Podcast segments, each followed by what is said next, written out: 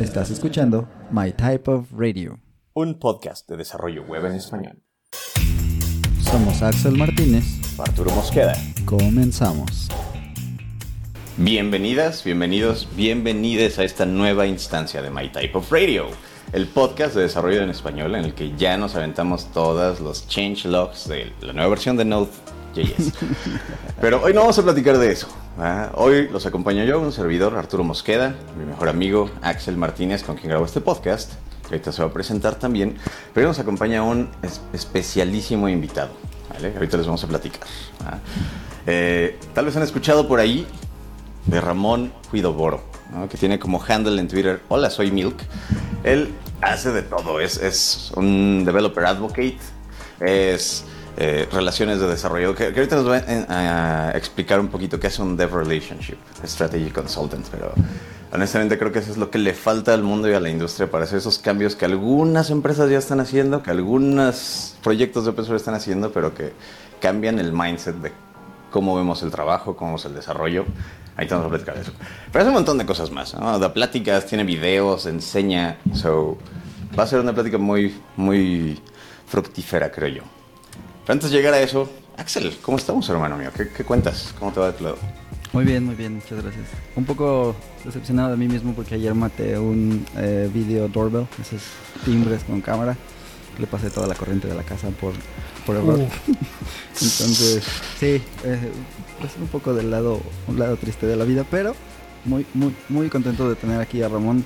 Estamos, estamos súper emocionados porque eh, casi cumplíamos un año desde que tratamos de ponernos de acuerdo con él, entre que nos enfermamos y que cambiamos de empleos y que no sé qué. No se ha podido, pero como todas las buenas cosas en la vida se hacen esperar, aquí tenemos a Ramón, por fin. Bienvenido Ramón. Oigan, no, muchísimas gracias por la invitación y, qué bonito por fin poder hacer esto con ustedes y platicar eh, y, claro, compartir un poco. Para mí, eh, todo esto de de, enseñanza y de, y de, compartir ideas y de los podcasts a mí me encanta tanto. Em, Bien. Es realmente una dicha y un honor que me hayan invitado.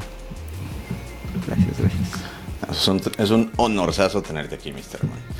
Y fíjate, anteriormente hemos tenido eh, algunas personas entrevistadas aquí que justamente se, se encuentran en la industria haciendo contenido, ¿no? O arreglando documentación o haciendo esos pequeños detalles que muchas veces no ven, ¿no? Yo me acuerdo que uno de los primeros videos que vi de ti hace algunos años fue justamente esas contribuciones que no eran de código, ¿no? que podías hacer para que, digo, para que fuera todo más chido en open source y no necesariamente te, pegaras con la barrera de, ah, tengo que codear, no tengo que hacer un submit, un commit.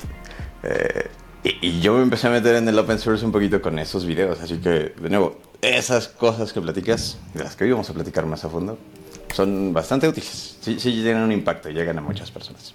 Pero bueno, cuéntanos, Ramón, un poquitito de ti antes de seguirle.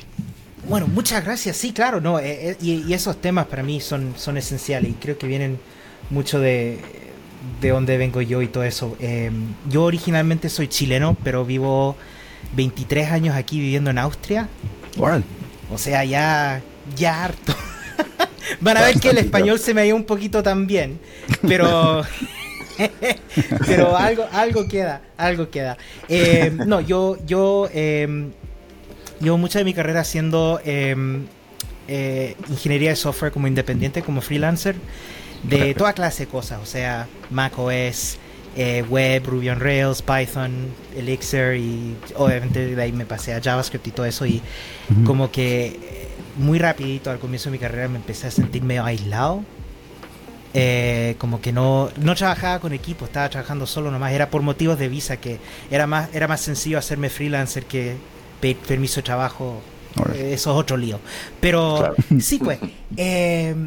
Entonces empecé a descubrir los meetups y las comunidades de programación y empecé a descubrir como esta lo, dichoso que uno se siente cuando comparte su conocimiento con otra gente y del mismo modo cuando uno recibe ese conocimiento de otra gente. Eh, y empecé a descubrir, eh, habían, habían muchas organizaciones como Rails Girls, Rails Bridge, Rails Girls Summer of Code, todo esto, que motivaban especialmente a la gente subrepresentada a meterse a programar. Y ese fue como la manera que yo me fui metiendo al mundo de desarrollo de open source, que claro, desarrollo no es que estaba desarrollando tanto software, pero sí estaba contribuyendo a, proyectos open source. Puede ser compartir sobre el hacer hacerse conocer más el proyecto, eh, dar charlas, contribuir con documentación. Hay tantas maneras de contribuir al open source que son más allá del código. Claro que tiene su, tiene su punto, tiene su, meta también, el desarrollo con código, obviamente. Pero claro, me fui como metiendo así y de ahí me fui dando cuenta a medida que haciendo, hacía esto, iba a las conferencias, daba charlas y organizaba hoy contribuía a Hackathon y todo eso, me, fui dando cuenta que exista, existía este mundo de, de, lo que se llama Developer Relations. En ese entonces se llamaba Developer Evangelism. Yo ya no soy tan joven. Eh, y claro, y, claro, que era este mundo de, de, traer su conocimiento de desarrollo de software y como hacer que la, que la otra gente que desarrolla software sea, tenga más éxito con las herramientas, por ejemplo, que uno tiene como compañía. Ok. o, con, o, a tratar de ser, por ejemplo, que los proyectos de, open source donde, donde, donde uno contribuye, que se puedan contribuir con más facilidad. Claro. Entonces yo fui descubriendo que esto era una posibilidad, dar charlas, todo, todo esto, hacer contenido, crear videos, escribir blog posts, todo esto mm. son las son muchas de las cosas que uno hace como eh, developer advocate, que es como un rol que cae dentro de este, de este umbrella que es Developer Relations. Developer Relations son hartas cosas y lo más complicado de Developer Relations es que también tiende a ser se define distintamente entre compañía y compañía. Alguna gente va a decir que más marketing, alguna gente va a decir más que más como ingeniería. Entonces, mm. claro, como es algo fluido, también tiene, tiende a ser un poquito complicado. Pero en general, claro, e, es, son, son, es, eh, son varios esfuerzos que tiene una compañía, que hace una compañía o proyecto de, open source para que la gente tenga más éxito usando esas herramientas. Eso está genial. siento que si toda nuestra historia como especie hemos estado construyendo cosas, ¿no? pirámides y monumentos gigantescos. Estoy seguro que había alguien o un grupo de gente haciendo advocating para que todos entendieran el proceso, cómo se estaba construyendo, cómo se comunicaban mejor. Espero, ¿no? y si no, es justamente lo que tenemos hoy en día. Está chidísimo. Exacto. Yo siempre he tenido la pregunta, ¿qué ¿qué tipo de rol es este? ¿no? Es algo que normalmente encontrarías en una empresa como, ah, yo voy a ser un developer advocate aquí, o yo soy desarrollador y aparte voy a tomar el rol de developer advocate. ¿Cómo, cómo sueles llegar a esto? Claro, tiende a ser algo fluido, es bien, eh, es... A veces puede ser un poquito caótico, pero si a uno le gusta el caos, le va a encantar. y esto puede ser cosas como eh, encontrar bugs y contribuir eh, a arreglarlos. Puede ser, por ejemplo, tener como puede ser, por ejemplo, si, si, un, si una compañía, la, la empresa para que uno trabaja, eh, tiene un proyecto de open source, tratar de mantener ese proyecto. O sea, jugar su rol en, en asegurarse que ese proyecto está siendo mantenido. No tiene uno necesariamente que ser el core maintainer, pero ser, tomar, jugar el papel para que esto sea saludable. Tener, tener todo lo que es, eh, todo lo que es eh, una comunidad saludable en mente. Eh, puede ser asegurarse que, por ejemplo, seguro que han oído algo que se llama Developer Experience. Claro, que es como un rol donde uno se... Claro, que es un rol donde uno se asegura que el Developer Experience, o sea, la experiencia de, de uno, de un desarrollador que está usando este software, que sea fluido, que sea exitoso. Es como que como que se mezclan esos roles a veces. Eh, yo, la mayoría de mi experiencia viene de, de los startups más, más pequeños. Entonces ahí, ahí, ahí, se estrecha aún más.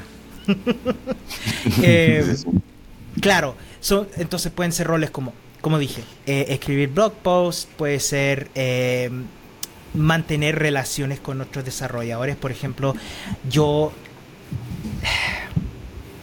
Yo puedo ser algo optimista quizás pero me encanta, me encanta la idea de colaborar con otras con otras empresas que tienen, aunque sean aunque sean competidores. Digamos que estoy, no sé, en una, en una compañía que hace autorización.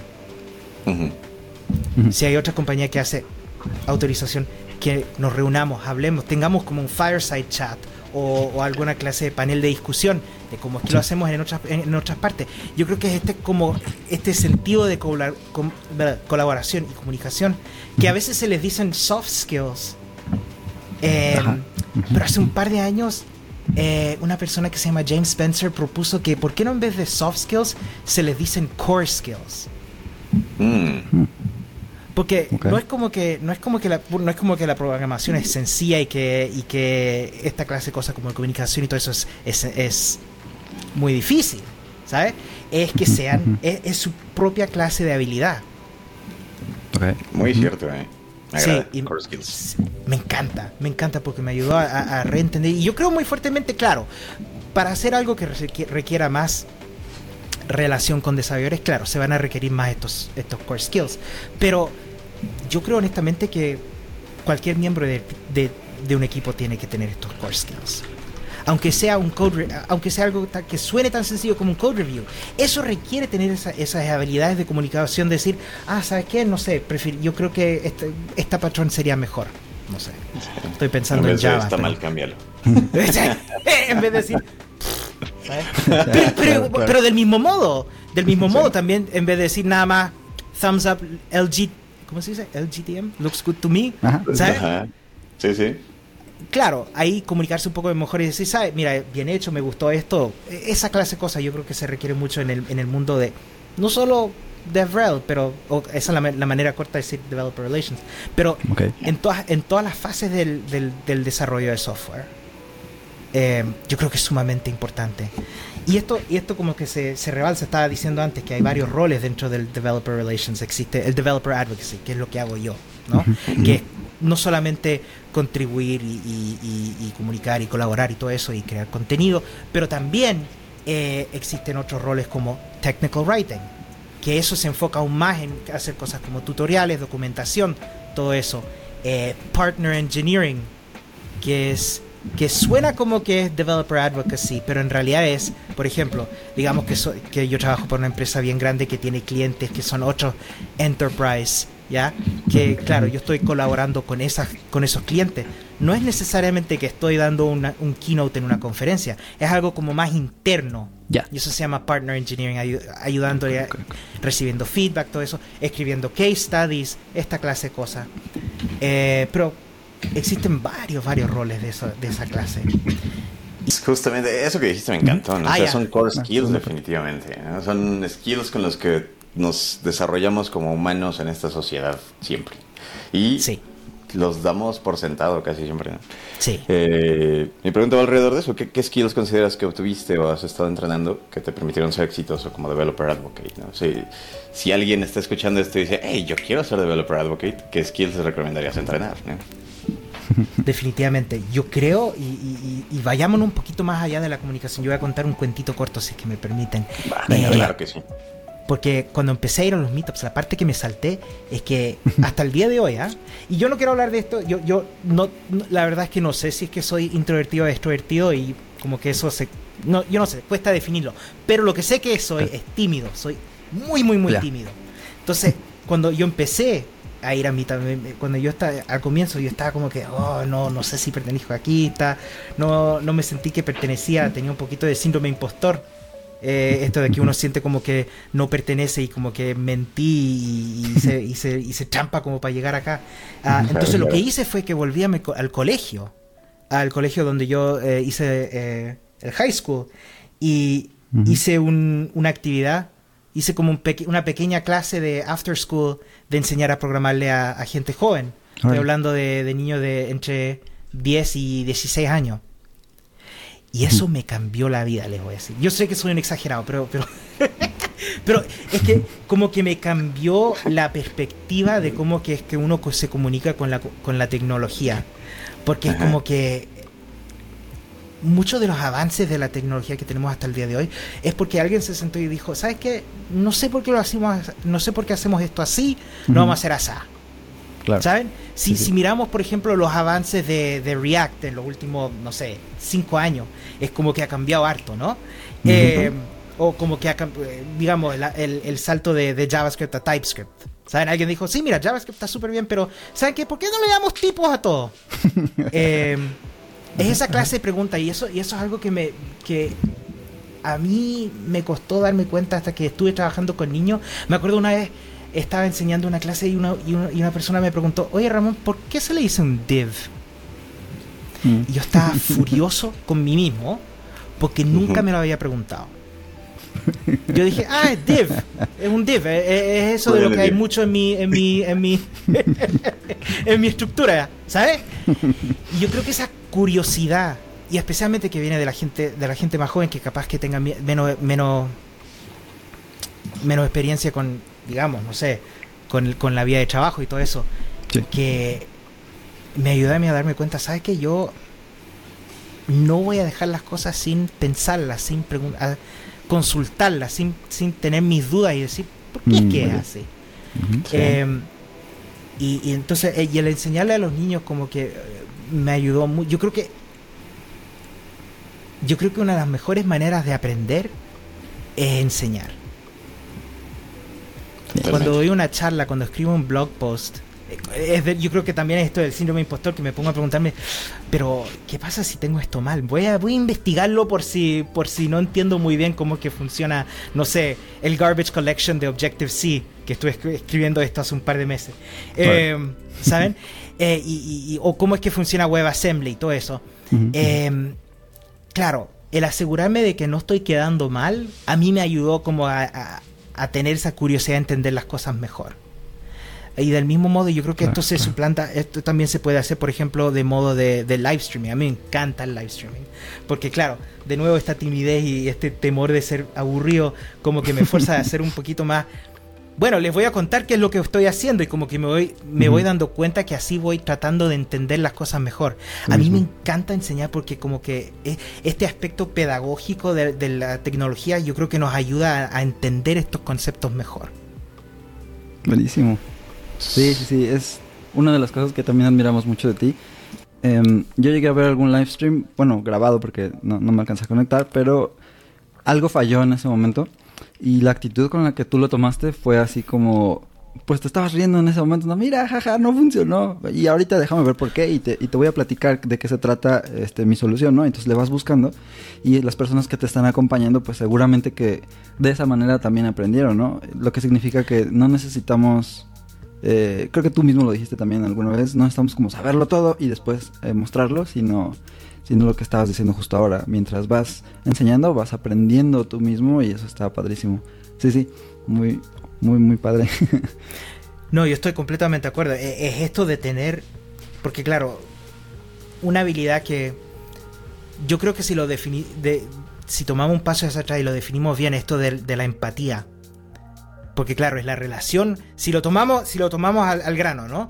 Eh, la relación con el desarrollador, o sea, realmente entender qué es lo que está tratando de hacer un desarrollador de software, ponerse en su, ponerse en su lugar y decir, ok, digamos que yo necesito conocer Apache Kafka y no tengo ni idea qué es lo que es Apache Kafka. ¿Cómo es que puedo traer? ¿Cuánta, ¿Cuánto detalle necesito darle a esta persona que realmente capaz que no le interese? Mm. Yo leí un libro que está en inglés. Pero igual lo recomiendo, que se llama Dogs for Developers. No sé si lo ubican. Oh. Buenísimo este libro. Y una de las cosas que me dijo que realmente me ayudó eh, es que dijo, mira, seamos honestos. El usuario quiere estar lo menos posible en tu sitio de, documentación. Ya. ¿Cómo podemos, que, podemos hacer que agarren lo que necesiten y se larguen? Porque necesitan tener ese éxito. Bueno, no es que tampoco es que se largue, claro, lo ideal es que estén comprando las cosas que uno vende, pero tú sabes lo que voy. Sí, sí, claro, em, claro, eh, y esa, y esa, esa empatía, ese tratar de, de ponerse en el lugar de desarrollador, yo creo que, tiene mucho mérito pensarlo de ese modo, porque, digamos, por ejemplo, em, lo que estabas hablando tú, Axel, de, de, de como que desmitificar este, mm. esta cosa que los desarrolladores senior lo sabemos todo y que yo, no sé, estoy pensando, déjame pensar en un equivalente de, JavaScript. No sé. Sabría hacer un reduce desde cero. Algo así. Ajá, sí, sí. Yo necesito ver el, la, firma del, método para poder. Necesito ver cómo se hace. Porque, uno se lo olvida, claro, porque si para algo existe la documentación, ¿no? claro. Eh, y el IntelliSense y el autocomplete. ah, bueno, también. también. Pero sabes que eso, eso de, cometer un error, ¿sabes? Estábamos hablando antes de empezar a grabar, estábamos hablando de West Boss. Em, y fue él el que me enseñó a hacer eso. Yo tomé su curso hace varios años. Él hizo un curso de, React desde cero, hace varios años. Y yo estaba mirándolo y era pregrabado. Y yo lo estaba mirando y de repente no me acuerdo qué era, qué era lo que era, pero me acuerdo que estaba haciendo algo y como que me di cuenta y dije, a ver, espera, esto se ve mal, esto va a salir un error, yo creo que esto va a salir un error. y de ahí lo trató de echar a andar y dijo, oh no, this doesn't work, let's go and fix it. Y nos muestra cómo lo va y lo soluciona. Ahora, si está pregrabado, ¿por qué no lo sacó? Simplemente lo quita, ¿no? ya. Claro, es porque es mostrar esa. Eh, eh, una de las cosas más importantes que hacemos como, como desarrolladores de software es esta cosa de solucionar problemas. Sí. ¿Sí? Entonces lo que estaba enseñándome era a solucionar un problema de React. Entonces yo por eso creo muy fuertemente que, claro, podemos enseñar sintaxis y cómo funcionan las cosas, pero lo más importante que vamos a enseñar es que yo me equivoco, que yo también cometo errores o a veces yo me quedo atascado, yo me quedo atascado mucho. Esto, en esto yo, yo me acuerdo una vez que estaba em, el año pasado estaba haciendo un estaba enseñando un bootcamp de JavaScript gratis em, que estaba colaborando con Class Central y Free Code Camp. Y me acuerdo que no sé si no sé si han hecho alguna vez el, el, el curso de JavaScript de Free Code Camp que son como pequeño ejercicio Okay, sí, te va mandando algunos videos, luego algunos artículos y luego ya te pones a hacer el ejercicio. Sí. Sí, sí. Eh, y yo los estaba enseñando en, en vivo, en Twitch. Eh, y había, había un ejercicio de que requería, se llamaba el Record Collection, que era manipular un una estructura de objetos y, arreglos complicados. Y me quedé súper atascado. Yo estaba como, creo que cada lección era una hora y yo me pasé como entre 20 y 30 minutos, se sentía mucho más largo, tratando de solucionar esta cosa y, y, todo el chat como que está, estoy súper perdido, ¿por qué no haces esto? Ah, quita esto en la línea 13, yo estoy como que estoy sudando y llorando adentro y bueno, al final lo solucioné, y al final lo solucioné, me acuerdo que me desconecté, estaba súper frustrado y me llegó un DM Alguien me mandó un mensaje diciendo, oye Ramón, bien hecho, se veía súper complicado. Oye, em, gracias por mostrarme que hasta una persona que lleva 10 años haciendo esto se puede equivocar y se puede quedar atascado.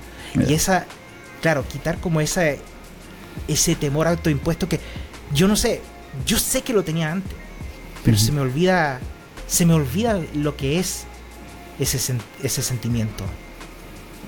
Y, y, eso viene eso viene de vuelta a lo que es la empatía, ¿sabes? Sí.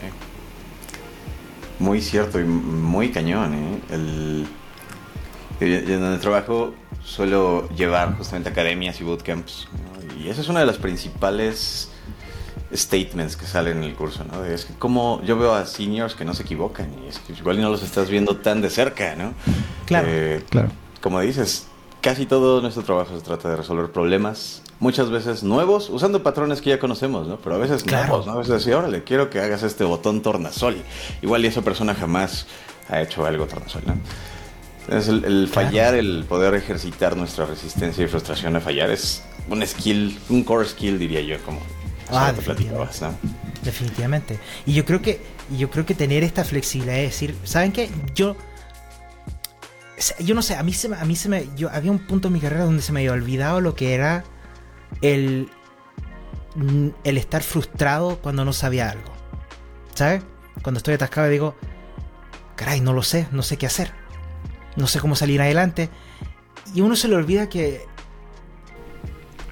uno tiene que aprender a decir, a tomar un paso hacia atrás, o ir a ver otra cosa, o como que descargar el cerebro y decir, ¿saben qué? Voy a tomar un break, voy a ver qué, voy a yo soy yo tengo tendencias obsesivas, entonces en aquí, por aquí en mi cabeza estoy como haciendo el debugging mientras que camino al perrito o algo así. Eh, y de ahí me sale la solución. Se nos olvida que esto es algo que hay que expresarle a la gente. Em, y yo creo que del mismo modo, lo que estabas diciendo tú, Arturo, de esto de reconocer patrones, claro, yo yo creo que también se convierte en una pregunta de, distintas clases de, de advocacy, eh, el ser un especialista o una persona más generalizada, yo creo que caigo más en el campo de ser un generalista. Yo, me- yo Mac, eh, macOS, backend, frontend, ¿sabes? No, no, tengo, no tengo un campo donde yo sea un experto de... Me encantaría ser un experto de CSS. A esa, a esa gente las admiro tanto porque son. Sí. geniales. Tenemos uno aquí en la llamada, por cierto. ¿Ah, sí? No, no, no, no. No, para nada. Pero tuvimos, Tenemos a- uno muy humilde aquí en la llamada. Sí. aquí. Sí, yo estaba Sí, por decir que no sea humilde, por favor. No, no. También tuvimos a Carmen Ancio, es cierto, eso es cierto. Sí, ella sí para que vean. Ahí está ruda. Pero, pero ¿sabes? Tener, tener esa flexibilidad de decir, ¿saben qué? Capaz que no sea un experto de React Native, pero denme 10 minutos y me, yo creo que me puedo adaptar. Eso, exactamente. Es, yo creo que es esa, esa flexibilidad, esa, esa manera de decir, a ver, voy a meterme a este package.json y ver qué está pasando aquí. Que solemos y es con cada y es con cada base de código uno no- ah, yo no sé a mí se me había olvidado que cuando uno entra a una nueva base de código claro ahí se requiere como un onboarding se requiere un tiempo de, de acostumbrarse a ver bueno veamos qué es lo que es gulp y qué es lo que estamos haciendo aquí sabes Sí. o, o grunt o todas estas cosas que cambian cada que cambian a cada rato también Sí, sí. ven cómo voy rato. mostrando mi edad aquí No, y, los, y los que te entendemos de qué hablas también. Eso, es- eso es lo rudo. Sí, no, eh, y luego tantas cosas que han, sucedido y pasado en estos 15 años, ¿no? Hace, claro hace, a a mí me sorprende honestamente, ¿no? Hace 15 años, ¿tú en dónde veías el Developer Advocacy, por ejemplo? Yo, bueno, yo, yo cuando, claro, cuando yo empecé, no sé, más Developer Advocacy, yo, yo creo que el, el, el término DevRel solo existe hace poquito. Porque cuando yo lo conocí ¿no? era Developer Evangelism, un Developer Evangelist, que, que, que, que daba charlas, por ejemplo, de, de, este es el nuevo editor de GitHub que se llama Atom, para que Atom. vean hace cuánto rato hago esto. Brackets. Sí, sí, claro. ¿ve? Em, claro, dar charlas, escribir la documentación, to- todo lo que es eh, conectarse, hacer cosas como webinares, claro, se requiere, hay, tal como en la programación, yo creo que en el DevRel hay aspectos que a uno le van a gustar más, a unos que le- y, a- y otros que le- a uno le gusten menos. Yo me acuerdo que al comienzo a mí lo que me costaba mucho era esto del, del em, outreach, o sea, el marketing, todo lo que es... em, a veces uno puede tener un rol, por ejemplo, de- donde lo que quieren es que uno se, se conecte con, con gente famosa en Twitter y que hagan un stream con ellos para que, para que tengan más... Traigan gente. Ujú. Claro, para que traigan a gente al proyecto y dependiendo de cómo uno quiere hacer las cosas, capaz que a uno le cueste. Yo, yo, yo voy a admitir que eso a mí me da terror. yo soy yo soy más de, de- de crear eh, elementos de, de- de developer education, o sea, no sé, enseñar CSS, por ejemplo. No tan bien como tú, Axel, pero de, de algún modo. Ajá. Ok, ok, ok. Eh, pero entonces, claro, entonces eh, esto de, de, porque el developer advocacy, claro, tiene como es un poquito borrosa la definición, quiere decir que dependiendo del trabajo donde uno se meta, va- van a tener cosas, distintas tareas. También depende del tamaño de la, de la empresa, porque claro, cuando hay una estructura con, con distintos departamentos de dev, con distintos subdepartamentos de DevRel que existen, existe Developer Education y Developer, no sé, Developer Advocacy, Technical Writing puede existir. O puede ser que tú seas la única persona de DevRel en la compañía y te toque a ti hacer todo. Todo. Ok. Eh, tener esa tener esa flexibilidad de decir, ok, yo estoy, no sé, escribiendo un pull request y de repente, oye, eh, no sé, anunciar, Deno anunció algo nuevo, hagamos, hagamos, interactuemos con eso, ¿sabes? es esa clase de cosas. Ah, se abrió el CFP de, de, de SCONF México. Eh, Eh, ¿Qué tenemos? Hagamos una propuesta. Mandemos a alguien que hable castellano a hacerlo. Sí, ¿por qué no? ¿Ya mandaste tus papeles, Mr. Ramón? Eh, no, yo, yo, yo puedo, yo creo que, yo creo que puedo decir. Eh, yo fui parte del, del comité de selección. Ah, Entonces no tenía nice. permiso de hacerlo. Lo cual yo encuentro bueno, ¿ah? Porque Ok. hay que quitar el bias. Eso y es sí, como dices, es una manera de cool. contribuir y está buenísimo. Nos hubiera encantado tenerte en una charla, pero pues lo que estás diciendo desde el principio, ¿no? Hay, hay otra manera de contribuir y hay otras cosas que podemos hacer Y claro. retomando un poquito lo que estaban diciendo, me gustó mucho, como yo lo veo en mi cabeza, el desarrollo no siempre es como glamuroso, ¿no? No siempre tenemos esa... No sé, si, si no ven que hay personas que están publicando su vida glamurosa, como dije antes, o, o lo que decíamos, ¿no? De los, las personas nuevas están viendo que, oh, los seniors son seres este, de luz, evolucionados, especiales, porque... Perfectos, sin errores. Exacto, no se equivocan, pues, pues no es así, ¿no? Estamos constantemente eh, pues aprendiendo y en diferentes niveles y con diferentes retos, cada quien, en, dependiendo del área en la que estamos, dependiendo de la tecnología, la empresa donde trabajamos. Y eso, eso me gustó mucho, nada más quería tomar ese, ese punto bien rápido. Pero sí, muchas gracias por ayudarnos con la JSConfMX, eso va a estar muy bueno entonces. Ah, es de me, encantaría poder ir. Espero que pueda, espero que pueda hacer que funcione. Pero ¿sabes qué, Axel? Me acabas de acordar esto del, del, mundo glamuroso de, del desarrollo de software. Creo que es también importante destacar el mito del mundo glamuroso de Devrel. Porque uno, si uno piensa de Devrel, y nos ha pasado a todos, ¿ah? a mí también. Eh, y todavía, ya que yo, llevo dos años en, en Devrel y todavía me pasa a veces, pensar que el Devrel es eh, estar en estar viajando por el mundo, dando, dando keynotes, haciendo workshop, eh, viajando en business class. Yo nunca he viajado en business class. Eh, lo cual está bien, no, me estoy quejando, estoy diciendo hay que tener este, este, este, este elemento realístico de, cómo es el mundo. Y el Devrel no es todo eso.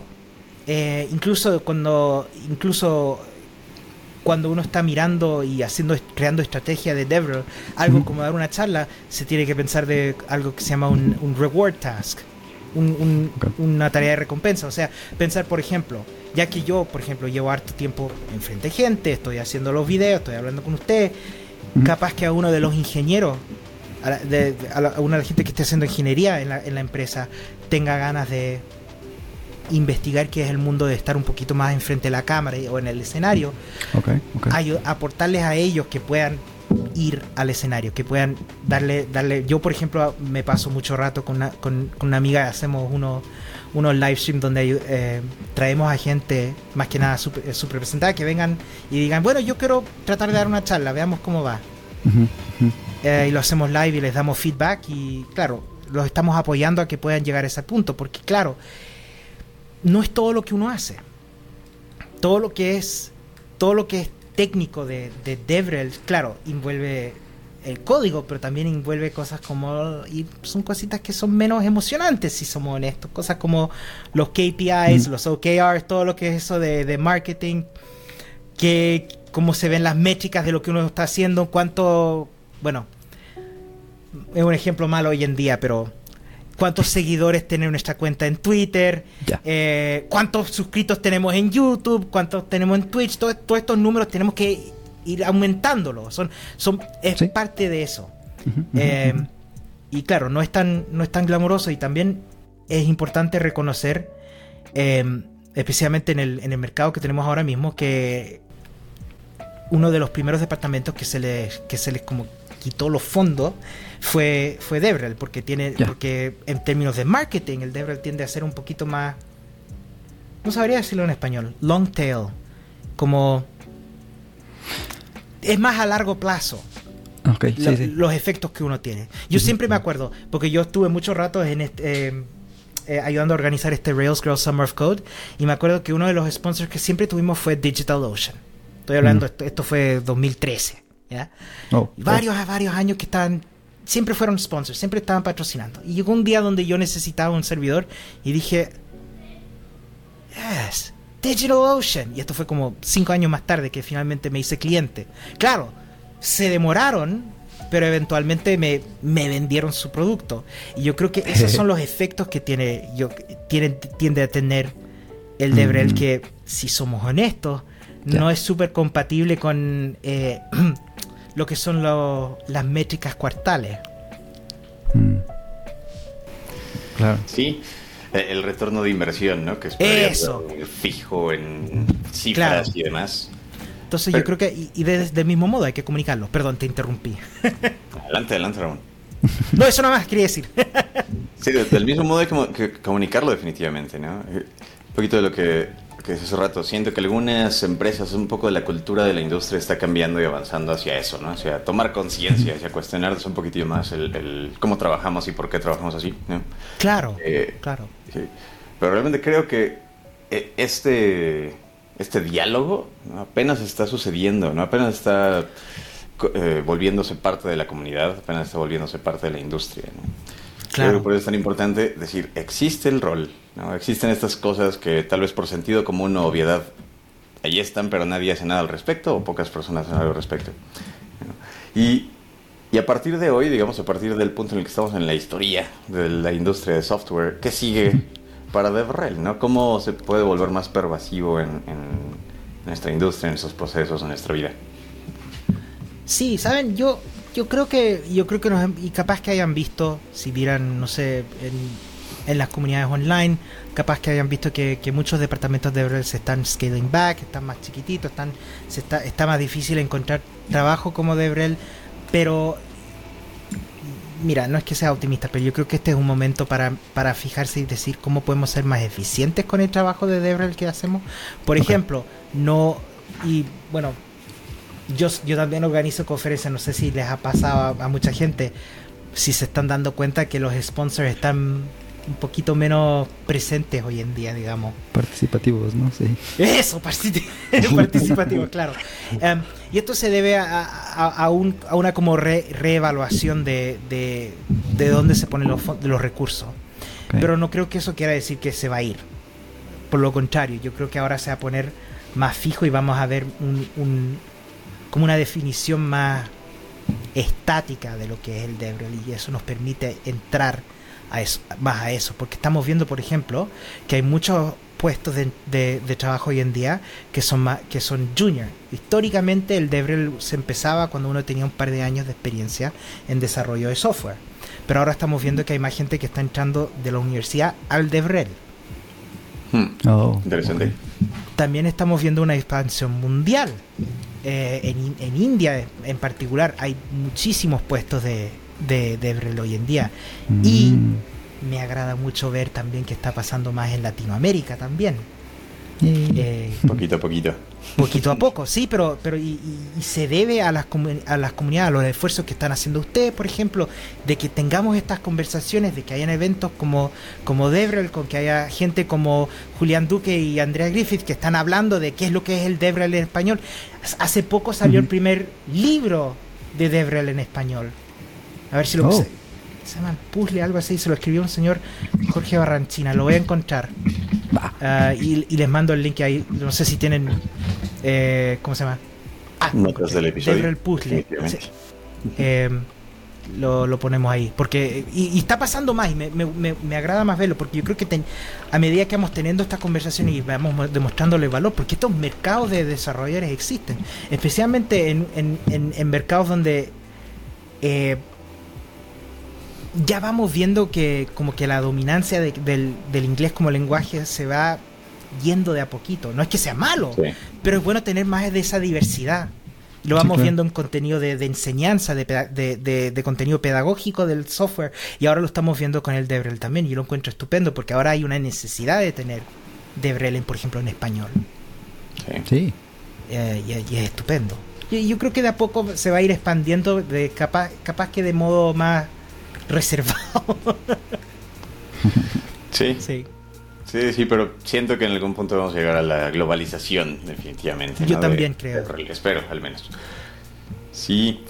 Eh, y aparte es algo bonito, ¿no? Algo que le cuento mucho a, los chavales justamente de las academias es este contraste en cómo desarrollamos software hace 15, 20 años, incluso cómo percibíamos el trabajo de software hace 15, 20 años, ¿no? Que era casi, casi aún línea de producción, ¿no? 20 años. Eh, y cómo ha ido cambiando justamente a, darnos cuenta que son una situación más creativa, que necesitamos espacios diferentes para pensar y resolver los problemas que resolvemos, ¿no? Hacer las soluciones Exacto. sí. Qué bonito. No, yo, yo, siempre digo cuando la gente está pensando como que, ah, ¿cómo creo contenido y cómo hago que mi contenido llegue a todas partes? Y les voy, les voy a ser honesto, yo... Yo creo que el, el, proceso de crear contenido es mucho más importante del alcance.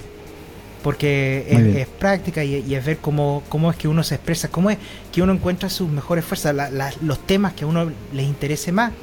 Em, y, eso es lo que estás diciendo de la, de la globalización. Uno, pierde nada, uno no pierde nada con empezar a crear contenido en, en español. Sí, si uno quiere pasarse al inglés o al alemán, si uno quiere. El alemán es difícil, ¿eh? eh, es lo que se habla aquí en Austria. Solo, eh, pues em, para que entienda la, eh, por qué no claro, eh, claro. Em, claro, e, este proceso de crear contenido, yo lo que siempre le digo a la gente es, mira, yo sé lo que es aprender JavaScript en el año 2007, 2008, cuando se escribía CoffeeScript. Sí, sí, sí. Eh, pero tú, persona que me está preguntando, tú sabes lo que es aprender JavaScript desde cero hoy, o hace un año, y esa perspectiva es, sumamente importante. Mucho más importante que la mía. Porque yo voy a estar comparando con el proceso de aprender, no sé. Ya ni se me ocurre qué. Ruby. Eh, Opal. Que es una manera de escribir JavaScript con Ruby. Oh. Eh, ¿Sabes? No es que Opal no valga la pena, ¿ah? pero, pero ¿qué es lo que, que tiene su mérito hoy en día para el mercado general? Mm. Claro, la perspectiva de, aprender JavaScript hoy en día también es súper importante. Y del mismo modo que es lo que es entender, no sé, las partes la parte más pequeña. Y, al, ir creando ese contenido, uno también lo va entendiendo mejor. O sea, en mi opinión, uno no tiene que saberlo todo. Como les digo, yo no tengo idea cómo hacer un reduce desde cero. Ahora mismo. Era, era Splice o Slice o cuál era la que necesitaba. Yo nunca sé cuál es cuál. Pero, pero exacto, e, e, es eso. Sí, tienes toda la razón. A nosotros nos gusta mucho esta parte, ¿no? De lo que decías antes, el contenido en español, que cada vez está teniendo como un poquito más de fuerza, queremos creer. Sí. Y, y bueno, esta parte de pues compartir con otras personas que también hablan español, porque somos una población súper gigante. Sí. Y porque tenemos además ese, ese talento está aquí, ¿no? Está, está en México, está en Colombia, está en España, está en todos lados. Y, poder alcanzar a esas personas y pues compartirles eso, ¿no? Justamente, no necesariamente es que, mira, no somos los gurús y te vamos a dar todos los secretos que necesitas para convertirte en alguien exitoso, exitosa. Claro. Pero más bien, mira, tenemos un par de años aquí ya, tenemos algunas cosas que compartirte y lo mejor de todo es, tenemos invitados como Ramón, ¿no? Que que tienen experiencia también y que nos van a, pues mira, primero a nosotros nos va a servir muchísimo, pero luego pues de paso podemos compartírtelo a ti que nos estás escuchando, ¿no? Esa es un poquito la idea del podcast y, y nos gusta mucho cómo hacer esa meta conversación a veces con los invitados. Muchas gracias Ramón. A ustedes, muchas gracias. Qué, qué, qué dicha poder hacer esto. Saben, eh, si es que puedo recomendar, mira, eh, debo decir con, toda honestidad que yo ayudé a, a, organizar esta conferencia, pero ¿podría recomendar los videos de la DevRelCon, DevRelCon Latam? Muy bien. ¿Sí? Sí, eh, seguro. Que, hay, que, hay, muchas charlas ahí de, de, cómo tener comunidades en Latinoamérica, de cómo empezar como DevRel. Eh, el, el, keynote que hicieron Julián y Andreas es increíble. lo recomiendo. Se les paso el, les paso el link para que lo pongan ahí. Bien, entonces, bien. Andrea vino a platicarnos de la de la conferencia de GitHub, del Octo... ¡Octogatos! Octogatos Ah, sí. Sí vino hace un año y la hemos querido traer pues de regreso para que nos platique más como de ella misma y de lo que hace y todo, porque esto fue como un poquito enfocado al evento. Pero sí, estaría buenísimo. Entonces, oh, por ahí pendientes. es increíble. Una maravillosa persona. Sí, sí, sí. Sí, gracias. Vamos a anotarle ahí unas preguntas acerca de DevRel la próxima vez que platicamos con sí, Sí, sí, Definitivamente. y los links que nos está pasando Ramón se los vamos a dejar en las notas del show para que pues ya puedan ir a ver las, las charlas, ¿va? Muy, muy bien. Alrighty, X. Pues mira, yo te tengo una pregunta más que tenía para Ramón. Sí, dénmelas todas. Obviamente, venga, venga. Obviamente, digo, hace unas semanas que, que, dije, ahora sí vamos a entrevistar a Ramón. Bueno, hace como seis meses, creo que fue cuando dije, ahora sí vamos a entrevistar a Ramón. Y empecé a meter a los links que tenías, a, lo que has generado en la web. Y, y, debo decir que de, de las iniciativas que más me, me, hicieron eh, volar la cabeza fue la de el Bad Website Club. ¡Wow! Honestamente, qué buena iniciativa. ¿eh? Es una página web, prácticamente HTML básico con CSS básico, en el que platicas un poco de la iniciativa y al final dices, y sí, igual esta, esa página está crappy, no es una mala página web, pero juntos vamos a hacerla buena. Y dices, wow, Está. eso está genial. Eh, el crédito se lo tengo que dar a mi querida amiga Jessica. Em, Ok. eh, ella es una... En realidad, Jessica fue la que me metió al, al DevRel. Eh, ¿Les puedo contar ese cuento? No sé qué, no sé qué, no sé si Claro. nos estamos Sí, pasando de tiempo. No, no, porque no, yo creo que se me perfecto. olvidó contarles cómo, cómo fue que llegué al DevRel al final. Ajá. Cuéntanos, Am, cuéntanos. Y lo que pasó fue que, claro, yo estaba, y vamos a volver al, al Bad Website Club, porque tengo que acordarme, porque me encanta. Va, Gracias va. por traerlo. Eh, claro, lo que pasó fue que, claro, yo llevaba un par de años haciendo mi desarrollo freelance, la estaba pasando súper bien, haciendo las conferencias y los eventos y todo eso. Y yo era parte de algo que se llamaba un Champions Program. Y capaz que han oído un par de estos. Existe el Microsoft MVP, el Google GTE, el Auth0 Ambassador y todas estas cosas. Eh, yo era parte de uno que desafortunadamente ya no existe, que se llamaba Mozilla Tech Speaker. Ya. Y fue, a- fue ahí donde conocí a, ah, a una de las organizadoras del JSConf México, eh, Juliana Reyes. Eh, Juliana Ah, Reyes. ok. Juliana. Y también conocí a, Jessica que eh, lo organizaba. Y yo, ahí nos hicimos amigos y como que de ahí llegó de ahí llegó la pandemia. saca- eh, pues, eh, Mozilla como que tuvo sus layoffs y como que se reestructuró harto. Y de ahí yo me puse a pensar como que, bueno, ¿cómo será que me puedo meter? Voy a poner en mi currículum, mi, yo- mi, mi sitio web es, un curri- es mi currículum porque soy flojo con LinkedIn con toda honestidad. Eh, y, de, y de ahí puse, bueno, una de mis habilidades es hacer DevRel, porque en realidad no es que no es que me hayan pagado por hacerlo hasta ahora, pero he hecho cosas que son DevRel, escribir documentación, eh, open source, dar charla, eh, hacer workshop, eh, enseñar a programar. Y lo puse ahí y un día me escribió Jessica me dijo, oye Ramón, eh, vi que están, andas buscando trabajo de, de DevRel, ¿quieres compartir un, un trabajo y yo, tú y yo? Y digo, ¿cómo así? Me dice, bueno, trabajamos a media y nos pagan a media. Yo le dije, oye, ¿eso se permite? Y como y fue fue gracias a su generosidad que, que, que me pude meter en ese campo y como que me Bueno. quedé ahí y, ahí seguimos hasta el día de hoy. Y claro em- ella empezó a hacer estos bootcamp que mencioné antes de, de- con, con colaboración con, con Free Code Camp. Ella hace el, Mm. el curso de, de web development de enseñar HTML y CSS y ella tiene una manera de enseñar que me encanta que es extremadamente relajada. Siempre está como que, ah, está todo bien, oh, mira, cometí un error, oh, se me metió el gato al te- se me subió el gato al teclado, lo quitamos, esa clase de cosas, ¿sabes? Bien relajada, bien, bien amigable. Eh, y eso me inspira mucho a mí. Y bueno, yo empecé a, eh, empecé a hacer el bootcamp con ella y ella llegó un día y di- y dijo, eh, pero sabes, nos falta como, nos falta algo entre medio. Porque Mm. yo creo que un problema que tenemos harto con estas cosas de, de, de, de- especialmente con los bootcamp y con la enseñanza, es que falta como ese paso entre medio de cómo me paso a saber, ok, ya, yo ya sé hacer JavaScript, ahora cómo busco, cómo es que me puedo hacer, no sé, empleable, Ya. ¿sabes? Eh, entonces creamos este, esta, esta, esta iniciativa que se llama Bad Website Club, que ella compró el, el, el domain y dijo, vamos a hacer algo con esto. Y claro, la meta es quitar como ese, o sea, mm, combatir, combatir ese perfeccionismo que sentimos cuando tratamos de aprender algo y como y, y mostrárselo al mundo. Porque me pasa a mí a cada rato. ¿ah? Cada blog post lo tengo que mandar como a 10 personas antes de publicarlo porque necesito que encuentren cada error ortográfico. Bueno, no, no error ortográfico quizás, pero, pero cada error de, de, de expresión. Porque claro, esto cuesta. Um, y con el Bad Website Club, claro, la meta, y si lo ven, es un sitio web muy, muy básico. Creo que el único CSS es tratar de hacer lo que también se puede leer en un, en un teléfono y esa clase de cosas. Em, claro, y, y- y- y como hacer ese, ese conocimiento entre medio. ¿Cómo pongo mi sitio web en el internet?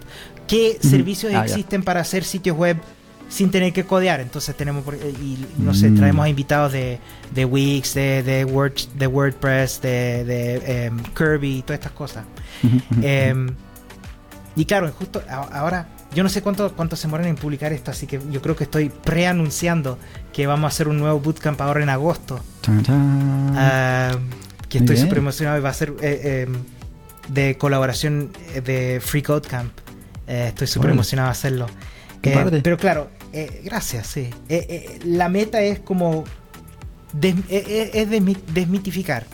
Yo creo que de, de- de combatir ese síndrome de impostor, ese síndrome de, de- Pero del mismo modo también estar a cada rato, no sé si nos pasa o si conocemos a gente que está aprendiendo a programar que creen que... o, o que, que se les hace creer que hay que estar siempre...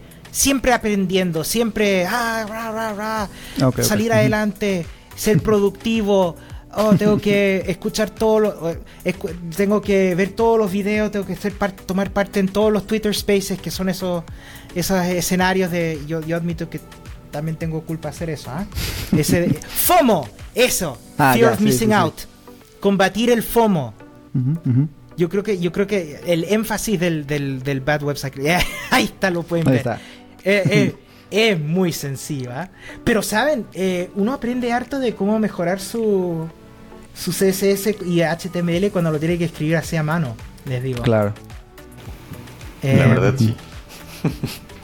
No, y, y- y es muy entretenido y ya llevamos una temporada haciendo no code, ahora vamos a hacer el, el bootcamp y claro, vamos, vamos de a poco. Y todo es gratis, todo es, todo es eh, a tu propio ritmo, te- todos los videos están en YouTube y claro, la meta es, la meta es darle el espacio a la gente que puedan ven- venir y decir, no sé, eh, miren mi, mi sitio web que, no sé, un, un, un, un sitio web para mi- de, que muestra fotos de mi perrito.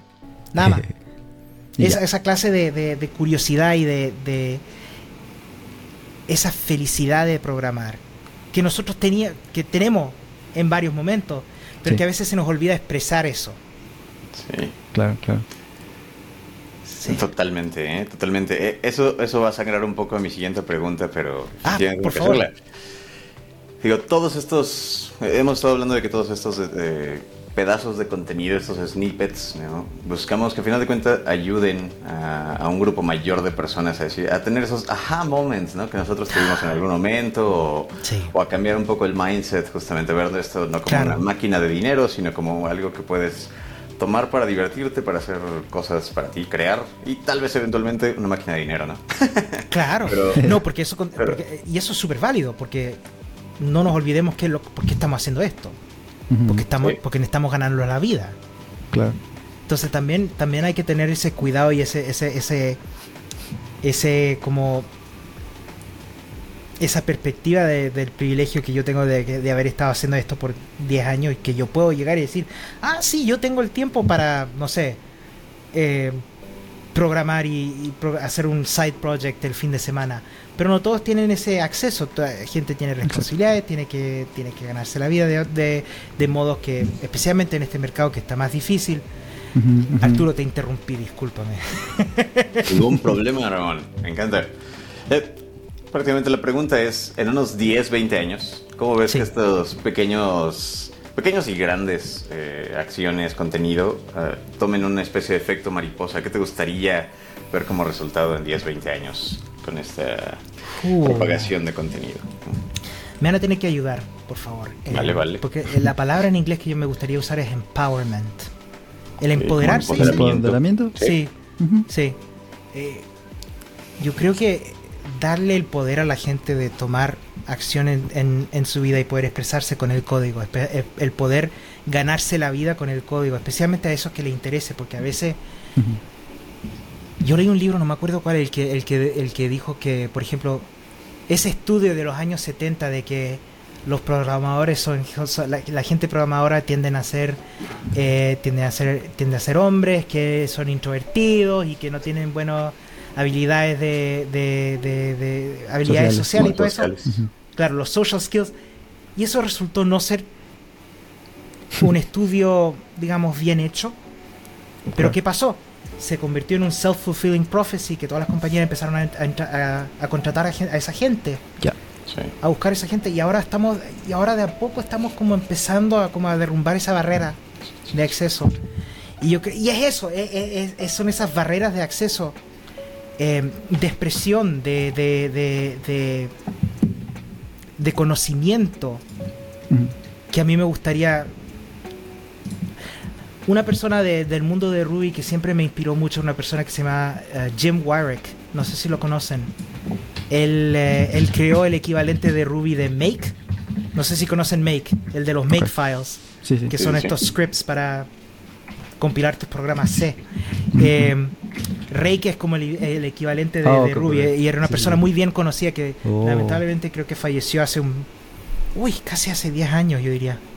Eh, pero una persona que dejó atrás como una felicidad, una, un- un- una dicha de- del compartimiento y del, del conocimiento que él hizo, él, él se jubiló y de ahí siguió enseñando, yendo a conferencias y yo creo que a veces me siento como que me gustaría ser como él. Padre. Eh, eh, una persona que una persona que, que humilde pero buena onda y que, y que aprende junto a los otros porque porque nunca dejamos de Mm. aprender Sí, especialmente en un mundo en un mundo como JavaScript que cambia cada 10 minutos Sí, Eh, no puede ser. pero yo creo, que, yo creo que es bueno acordarse de eso y yo creo que más que nada de lo personal y lo arrogante yo creo que si podemos demostrar empoderar a la gente para que vean yo creo que idealmente el, el DevRel y, el, y el- la ingeniería de software tal como ya que como he dicho un par de veces que DevRel es un término medio borroso yo creo que del mismo modo mucho de lo que hacemos en la ingeniería es DevRel Sí, Ok. Eh, coincida. esto por ejemplo lo que estamos haciendo ahora es trabajo de DevRel Hmm, interesante. Pues si, yo, si estuviera haciendo un podcast de programación, eso sería una cosa que pongo en mi currículum. Claro. Bueno, yo De, de, de Devrel, perdón. De Sí, sí. Devrel. Ya, Eh, ya, En todo el sentido. sí. Hace rato mencionabas, digo, ya, ya, ya dije que era mi última pregunta, pero eso me acaba de sacar una pregunta más. Eh, mencionabas acerca del rever interno también, ¿no? Y Ah, sí. asumo, hay un mito que a mí también me gusta aplastar cada vez que lo encuentro, ¿no? Que es esa onda de que como desarrollador no necesitas comunicarte demasiado, ¿no? No necesitas No. desarrollar communication skills porque solo vas a estar heads down codeando. Mm. Pero justamente casi todo lo que hacemos es comunicarnos, ¿no? Es entender lo Claro. que quiere el stakeholder, comunicar nuestro entendimiento de un producto, de un feature, ¿no? Es estarnos Claro. comunicando, documentando las decisiones que se tomaron, ¿no? Entonces, incluso aunque, aunque no sean DevRels y hacen esto, pónganlo en su currículum. Todas estas son habilidades que les enseñan mucho, ¿no? que nos Sí, enseñan. mucho. pero definitivamente, y definitivamente. Y yo, y yo les puedo decir, si una cosa más optimística que estábamos hablando antes del mercado, una de las habilidades que más se buscan en los trabajos de Devrel hoy en día son estas habilidades de programación. No voy a decir técnica, porque yo creo que, porque normalmente se dice mucho, oh, you need to be technical to be in DevRel, que esto de, de- están hablando de codear, pero hay otras habilidades técnicas que estábamos hablando antes de, de, de, okay, de marketing. Todo lo que OKRs Claro. y KPIs y todo eso, eso también es técnico en mi opinión. Incluso hay un recurso que les voy a dar el link también, una cosa que me ayudó mucho desde un comienzo, que es un, una framework de un caballero que se llama Phil Legator, que se llama ARP. Uh, Mark. the, the Pirate the Pirate DevRel Framework, algo así. Que, porque tiene como tres R, ARP. Ah, que son- Oh, ok, ok. Nice. que, una, que es una manera que, que, que, que como que desarrollamos una, una estrategia de DevRel para que conforma con lo con las metas de la compañía que son ah, y, y, y- y ARP quiere decir eh, awareness, acquisition, activation, retention, referral, revenue y product. Que claro, no sé si se Mm. fijan que tiene como una mezcla de, de, de lo que es técnico en términos de marketing, pero también de ingeniería, de software Sí. del desarrollo de software. Entonces yo creo, claro, lo que tú, lo que tú decías Arturo, esto de, de, de que claro, este mito de que uno no requiere tener buenas habilidades de comunicación, lamento decirles que si están desarrollando en un equipo ya se están comunicando. Sí. Y, Sí. y seguro que se hayan encontrado con, cier- con ciertas personas con las cuales trabajan los, digamos, los bottlenecks que tienen, que tienen todo el conocimiento y que bueno, si no, si hay que tocar este módulo hay que ir a hablar con este, con este chico. ¿Y qué es lo que pasa? Ese chico se va y se pierde Mm. todo ese conocimiento. Entonces, yo, eh, eh, y, y ese, ese chico ah, no, no me molestes con esto porque tengo que, no sé, desarrollar, no sé, una cosa eh, extraordinaria. claro, de, de, ese mismo modo, ahí se demuestra el valor de la comunicación. Porque ahora, gracias a la comunicación de este senior, tenemos el conocimiento de cómo funciona este módulo. Tenemos El, el, el, el, understanding, el entender cómo funciona todo. Y, claro, y claro, la comunicación también se basa en, por ejemplo, cuando tú lo estabas, diciendo también, Arturo, me encantó, que cuando llega, estamos traduciendo, por ejemplo, un feature request o un Jira ticket a código. Y del mismo modo nuestro código está comunicándole a los otros miembros del equipo qué es lo que estamos tratando de hacer. Del mismo modo, cada pull request, cada título, cada descripción comunica qué es lo que estamos tratando de decir. Mm. Los tests comunican, las pruebas comunican qué es lo que estamos tratando de hacer. Sí, sí, sí. Es todo. Sí, es que en el, cada pedacito. En el día a día, al práctico, ¿no? Lo que dijimos, las, las dailies, como decías, los pull requests. Hay una cosa que me está pasando muy interesante ahora en mi nuevo empleo que no me sucedía antes. Los pull requests son conversaciones muy interesantes que estoy teniendo con la gente que me está revisando, ¿no? En realidad, pues es una persona, pero me está mandando como eh, links a, partes de la documentación de diferentes cosas, me está como conectando las ideas porque como soy nuevo en el codebase me dice mira esta cosa que está aquí la tenemos puesta allá entonces me manda la liga y esa parte de poder comunicarme con él y, luego también digamos que venderle mis ideas y decir ah pues es que lo hice así porque tuve que ya intenté como siete cosas diferentes cosas del estilo no siempre se pueden dar a lo mejor en una conversación uno a uno porque pues él es una persona muy ocupada, ¿no? Entonces ahí está la parte como de, de aprovechar las herramientas, de utilizar tu comunicación escrita, lo que sea. Pero como dices, es súper importante y es lo que decía, día al día lo necesitamos todo el tiempo, ¿no? No necesariamente estar, como decía Arturo, metidos en el código y ya es todo. Es muy importante también. Y ahí, Axel, tú le asuntaste 100% porque, claro, la comunicación va en dos direcciones una gran parte mm. de la comunicación es no solamente expresarse, pero también escuchar. Sí, claro. Eh, una, una, una, lección que yo aprendí hace mucho tiempo es cómo mostrarle a la gente, y lo estábamos hablando con Wes, cuando estábamos hablando de Wes, cómo, cómo es que solucionó los problemas, pero mm. también permitir a la gente, por ejemplo, no sé si les ha pasado alguna vez, que están hablando con alguien y le, les muestra un código, o les, les muestra un código, les expresa una idea que uno cree de inmediato que está, que está mal. que no, que no, no, y quiero interrumpirle y decir, no, no, no, no, si existe una librería para, para, para revisar cómo, para leer los archivos CSV o algo así. Em, ¿Para qué lo estás leyendo así directamente y separando, haciéndole split? Mal ejemplo quizás, pero, pero permitirle la oportunidad a esa persona de expresarse e irse, capaz que le pase que se vaya dando cuenta, oye, Sí, a ver, capaz que Ramón tenga razón, que, leer los CSV así no, sea buena idea. O capaz que me convenza a mí. Hey, como tú, como, como tú dijiste, sí, venderle mis ideas, como, bien dijiste. Em, pero el, permitirle a eso y, una gran, una gran, eh, una excelente herramienta para eso que recomiendo son las preguntas guiadas. ¿Las conocen? Preguntas guiadas. Preguntas guiadas. Sí, que preguntas para que Ah, perdón. no preguntas para que ya más o menos sabes la respuesta, pero solo ayudas a que la otra persona entienda o, corre ese camino o cómo. Sí, sí. Eh, bueno, que uno crea que conoce la, respuesta, ¿sabes? Mm. Porque, claro, no, no, no, es como no se trata de gastarle el tiempo a la persona con la cual uno está colaborando. Por eso me encanta el pairing, el pair, programming, por cierto. Em, pero como que invitar, tener una discusión y llegar, irse juntos eh, en un rumbo que les demuestre la solución. Preguntar, por ejemplo, una, un ejemplo que me encanta es cuando estábamos haciendo traducciones de strings, eh, internationalization, y estábamos poniendo el número de la semana en un string.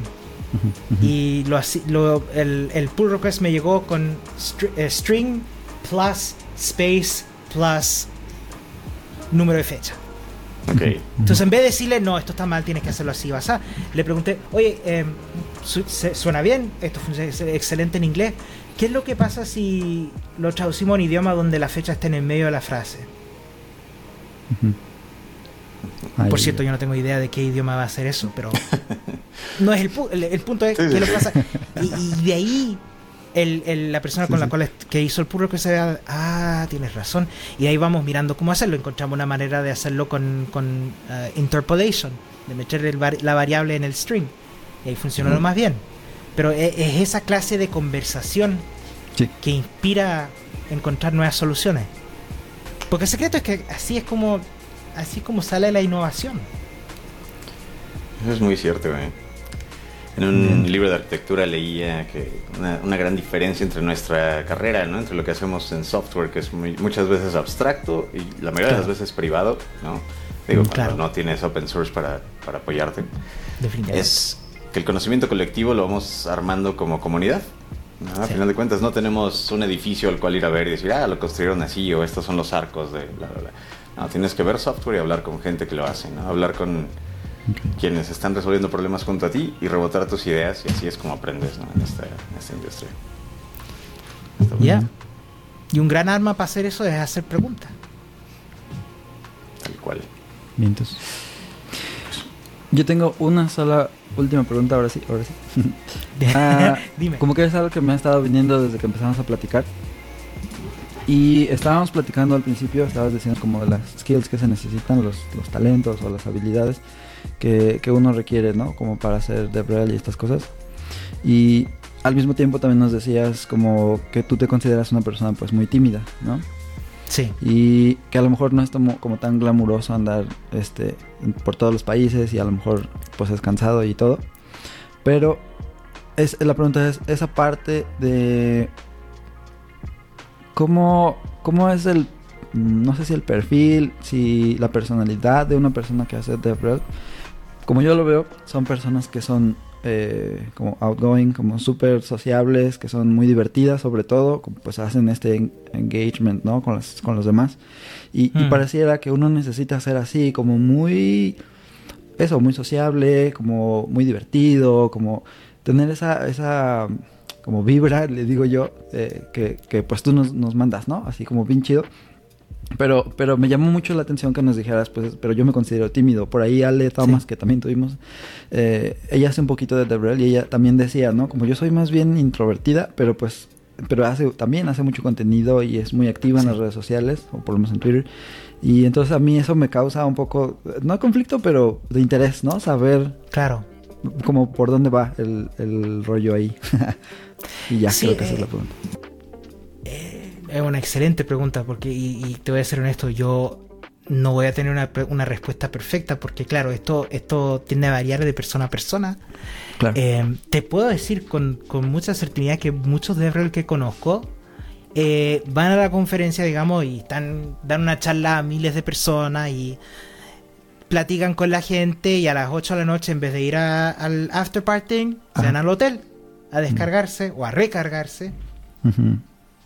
Eh, y te puedo decir del mismo modo que hay muchas personas extrovertidas que tienen mucha energía, mucha ah, buena onda y todo eso, que capaz que no, que no se puedan expresar de una manera concreta o que, o que capaz tengan un uh, que tengan eh, malas vibras si somos honestos o que, o que no se lleven bien con la gente. Eso que no que no que no interactúen que no colaboren bien porque capaz que se quieran ser la superestrella del escenario o algo así que tengan eh, y con toda honestidad no no no creo que haya conocido a alguien con suerte no, haya conocido a alguien así pero pero tiende a pasar.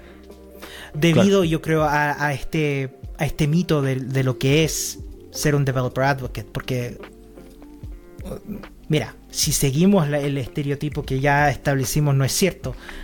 No es como que los desarrolladores son muy outgoing y todo eso. Entonces, si estamos advocating for them, claro, no es como que tenemos que tener muchísimo de eso. Sin embargo, yo creo muy fuertemente que el ser bueno para expresarse, el ser bueno para la comunicación, el saber enseñar, el saber entender qué es lo que es un problema, el poder ver un, un, código, no sé, eh, una falla en un código y decir, ¿saben que ese, ese error no se expresa muy bien? O no sé, em, yo cuando empiezo un nuevo empleo siempre hago lo que, lo que le digo un, un Developer Experience Audit. Que digo, Ah, ya, desde cero, ¿cómo es que puedo usar, no sé, eh, WordPress? Y, ver, y meterme en WordPress y ir grabando todos los pensamientos que tengo. Ah, no entendí esto muy bien, estos conceptos no lo entiendo. y, O esto sí, o esto está buenísimo, esto no, este link no funciona, todo eso. Eh, es el, es el más, más que nada el- más que nada de estar en el escenario porque claro ese ese ese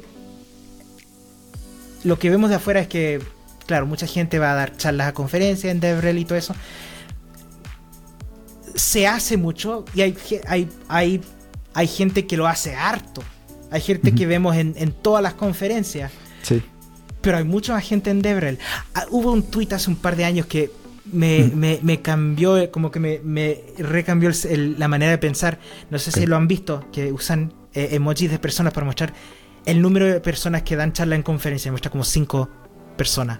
El número de personas que van a las conferencias de tecnología. Y muestra como, no sé, 20 personas.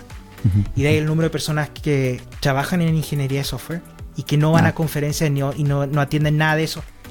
Y como son como 100. Ujú. Yo creo que, yo creo que la perspectiva que perdemos a veces con, especialmente en este mundo de, de, de conferencia y todo eso, es Mm. que no representa todo el mundo de, de desarrollo de software. Bien dicho. Ujú. Que no es, no es cosa mala, ¿ah? es nada más que hay que, hay que hay que mantenerlo en cuenta. Ujú. Entonces, claro, un DevRel, un- una persona en DevRel exitosa no tiene que estar en el escenario, no tiene que estar aquí en el, en el live stream o en el podcast. Puede estar escribiendo artículos, puede estar revisando artículos, puede estar, por ejemplo, eh, hablando con un, con un ingeniero, una, con una persona, un desarrolladora de software y diciendo, a ver, ¿qué son las cosas que tú has aprendido en desarrollar este nuevo video, eh, eh, video player de no sé qué, de Netflix o algo así? Ajá. y cómo podemos convertir, convertir esto en un poco de thought leadership, o sea, eh, Ya. eh, en, en un artículo que le diga a las personas, hey, nosotros solucionamos el video player así, ¿sabes? Sí, sí, sí. Em, Claro, eso es lo que es el, el- eso es una gran parte del, del developer que, que, no sé, en mi opinión, no requiere estar en el escenario. Y por cierto, Muy bien. decir, no sé si les pasa a ustedes, pero yo cuando estoy en una fiesta con amigos, soy una persona completamente distinta a lo que soy cuando estoy en el escenario o en un podcast. No es que esté siendo falso, pero es que utilizo mi energía y, y mi, no sé, mi presencia de una manera distinta. Entonces, claro, yo puedo ser tímido de ir a, no sé, si voy a una conferencia y no conozco a nadie y decir, "Mm, ¿será que me puedo sentar con ustedes a, a almorzar? Eh, Sí. yo creo que eso es distinto a lo que es ser outgoing. No sé. Eh, Sí, para sí. mí, más que nada, una persona, un- una persona buena para el DevRel es una que pueda tener esa empatía, esa comunicación, esa, esa manera de, de- de- de hacer que las cosas se... hay- es, como, es como dice la definición que también es borrosa, pero démosle así. Una persona que pueda ayudar a los otros desarrolladores a ser exitosos con, en su carrera. Y para eso no se necesita ser outgoing o que le guste andar en avión. Yo Claro. odio volar, por cierto. Ah, sí. Oh, me da terror. Sí. Eh, Estos inicios bueno. y finales no son buenos. es- eh, y también estar encerrado por 12 horas. Ya, Sí, yo vale. ahora estuve, ahora hace poco fui a Chile por primera vez en harto tiempo y como que... Y eso son como eh, 20 horas puerta a puerta. Es Oh. pesado, es pesado el viaje. Eh, pero No, sí espero que le- espero que ya eso te haya contestado la pregunta. Sí, estuvo perfecto. Creo que marcó muy bien la diferencia entre lo que podemos ver desde afuera y Claro.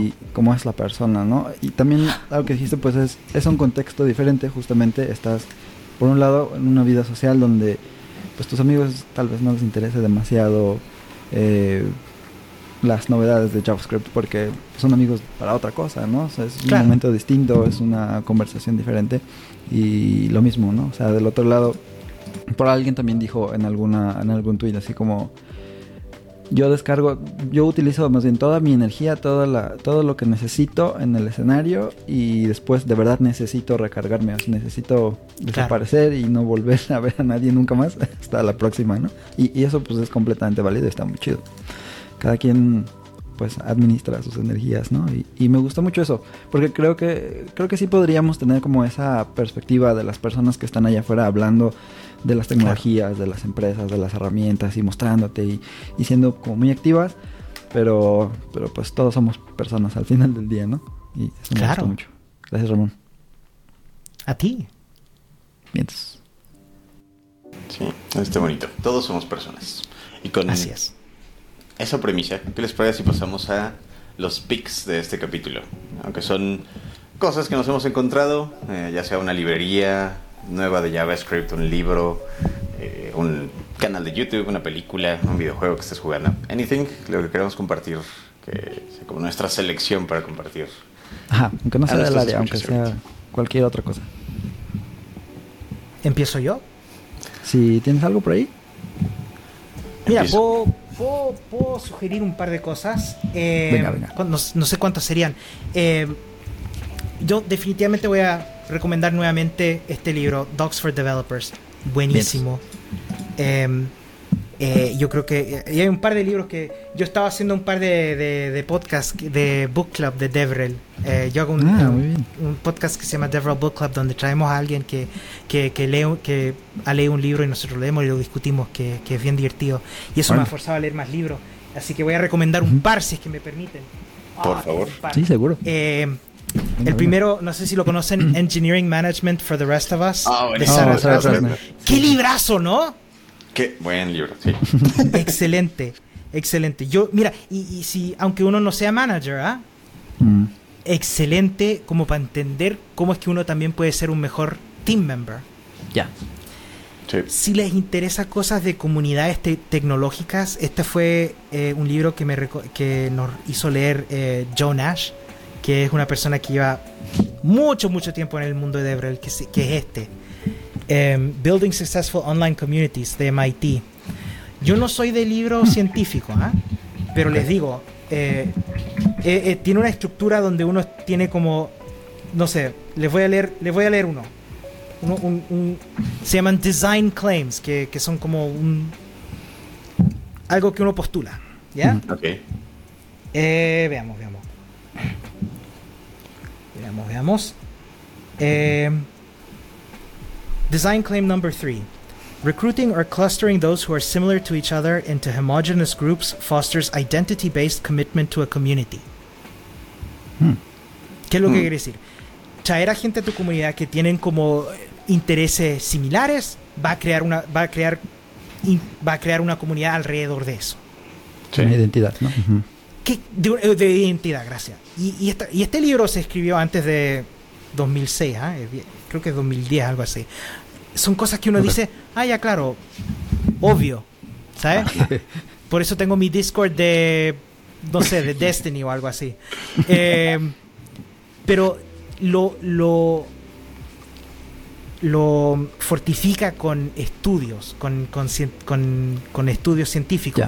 Súper interesante. Eh, les voy a pasar el nombre ahí también.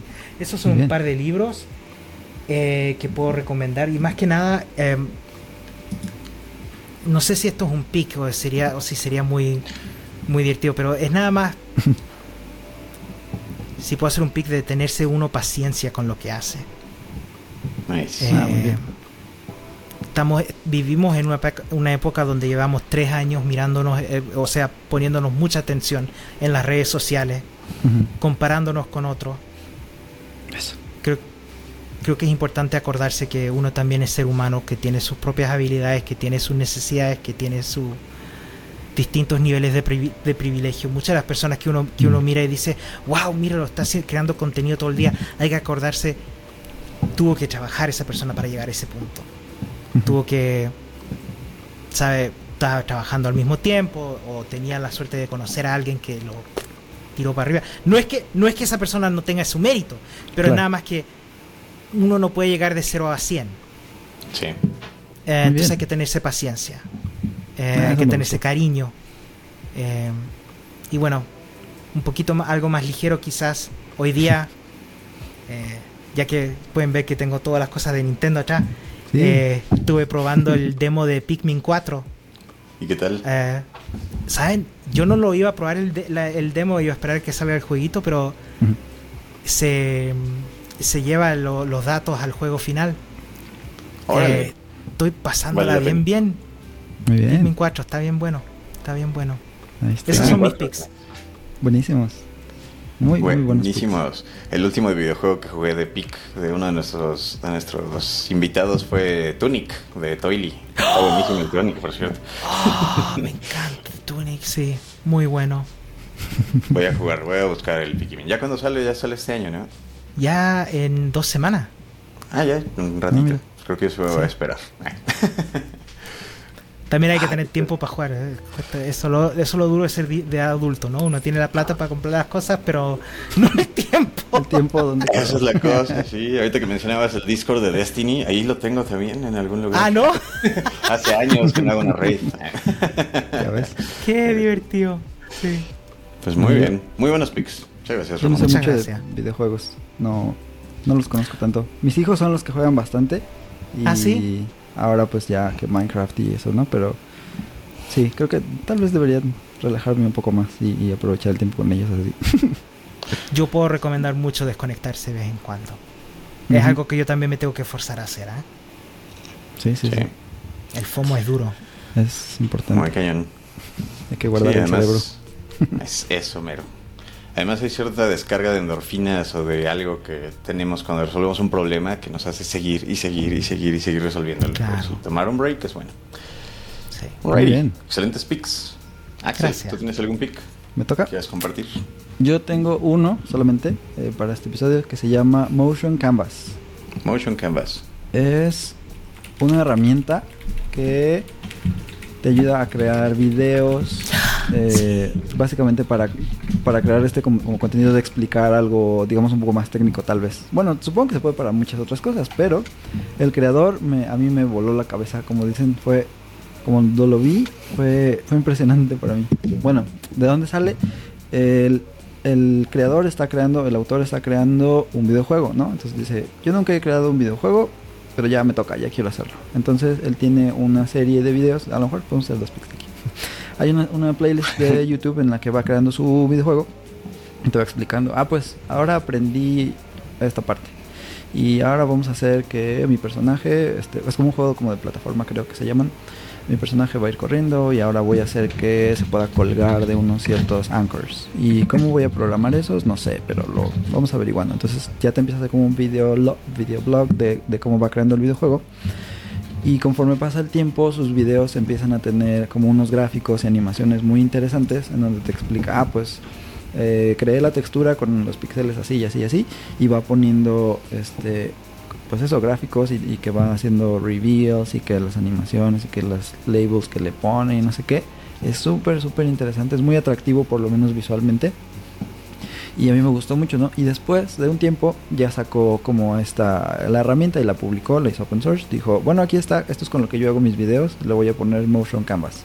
Y lo que haces es utilizar TypeScript y una especie como de sintaxis de React, muy parecida, tienes componentes y cosas para poder decir, ok, esto es un cuadrito y este cuadrito entra a escena de esta forma. Y luego este se puede como separar y puedo traer otros elementos y cosas. Entonces es una línea de tiempo y utiliza, si están familiarizados, familiarizados con esto, utiliza generadores de JavaScript, generators, para todas sus funciones. Entonces, como que técnicamente es, a mí me, me, gustó muchísimo la idea, como pues, para aprender cosas. Está, está buenísimo. No he hecho todavía nada porque no me he dado el tiempo, pero a estas animaciones que hace y todo se ven, se ven padrísimas. Entonces por ahí se los dejo. Motion Canvas está muy, muy bueno. Y bueno, la playlist de cómo crea su videojuego se ve muy padrísimo también. Motion Canvas. Probado en combate, dice, y toda la cosa. Así que Ajá, que todo su, su playlist. Nice. la playlist. Ahí los dejamos en las notas del capítulo. Mi, mi pick va a ser algo mucho más local. Va a ser, es un evento que va a suceder el 30 de agosto aquí en Guadalajara. Eh, que se llama Code Lounge. Code Lounge como tal es una, es una startup que hace eventos de hackatones pero como a la inversa, siento yo. ¿no? Invita a varias personas que tengan ideas para startups, algunas startups que ya se estén medio creando, y los invita a participar casi casi en un game show ¿no? de varios meses, tipo de Bachelor, ¿no? en el que al final solo quedan cinco startups. Y estas cinco startups reciben ayuda de cinco equipos de desarrollo, de, normalmente de empresas de software de Estados Unidos ya establecidas. Y durante un, durante un hackathon los ayudan a hacer una prueba de concepto o a entender un poco mejor su producto, con la idea de que se vayan pues, con soporte de profesionales, digamos, y vayan a conseguir su próxima ronda de inversión o simplemente vayan- se vayan con un entendimiento mejor de su producto, ¿no? de cómo lo están construyendo. Órale. Y es la primera vez que va a suceder aquí en México, eh, aquí en Guadalajara. Ya hay 30 startups participando y ya está el game Órale. show sucediendo. Y el 30 de agosto va a ser el día final, ¿no? Y estos, estos chavales traen mucho el espíritu tejano, ¿no? De hacer un, show grande, fuegos artificiales, ¿no? Premiaciones con cinturón, tipo luchas libres y demás. Está bonito. Entonces, si quieren ir a un show bien extraño de tecnología, eh, que es la primera vez que lo hacen aquí en México, el 30 de agosto en el TEC de Monterrey. ¡Qué divertido! Sí, Muy bien. yo ando organizando, por si, por si me ven por ahí. Fantástico. Eh, sí, Muy está bien. bonito. A lo mejor ¿Qué podemos tal? cubrir el evento como, como medio, ¿no? Bueno, Definitivamente, ¿eh? sí, sí, sí. muy bien. Ahí estaremos. Venga, venga. Y Esos tenemos la última picks. parte del episodio, de las instancias, como les llamamos, en las que hacemos un shameless self-plug. Bueno, te invitamos a ti a que lo hagas porque eres nuestro invitado, pero sí que nos platiques si tienes por ahí algo, un proyecto como que ya nos habías estado platicando, por ejemplo el bootcamp, si nos quieres explicar un poquito más, o, o alguna otra cosa que nos hagas el plug básicamente de, de Ramón. ¿Cómo ves? Me, me siento avergonzado porque siento como que me pasé el episodio entero haciendo shameless plugs. No, no, no, para nada. Son muy gentiles. Eh, bueno, mira, me, me encantaría contarles más de lo que de lo que hacemos en este bootcamp. Es eh, esencialmente a tu propio paso aprender desarrollo web, HTML, CSS. Vamos a tener eh, charlistas que vienen a platicar un poco de distintas partes del desarrollo, del, del- no solamente del proceso de aprender a programar o cómo se usa la web o cómo funciona Git y todo eso. Eh, vamos a tener gente de GitHub, vamos a tener a, a científicos de, de neurociencias a enseñarnos cómo es que uno aprende, Órale. cómo es que, cómo- qué técnicas podemos usar para aprender a, a programar o a entender otras, a otros conceptos. Eh, y claro, va a ser algo muy humano. Eh, esa, esa es- siempre es mi meta. Eh, así que, sí, yo diría, mi, set, mi shameless plug va a ser, váyanse a badwebsite.club y a aprender a programar. Perfecto. Ahí estamos. Pues ahí están. Si quieren aprender a programar de una forma muy humana, badwebsite.club. Ahí les dejamos el link en las notas del episodio. Y debo notar Venga. que va a estar en inglés. Ah, ok, es importante. Importante, importante. Pero ya hemos platicado de la importancia justamente del inglés como segundo idioma y también del cómo empezar a globalizar el conocimiento de, de tech en otros idiomas, pero todavía es bueno saber inglés. Métanse ahí, hasta, igual ya hasta practican. ¿ya? Pues Pues, sí. súper bien.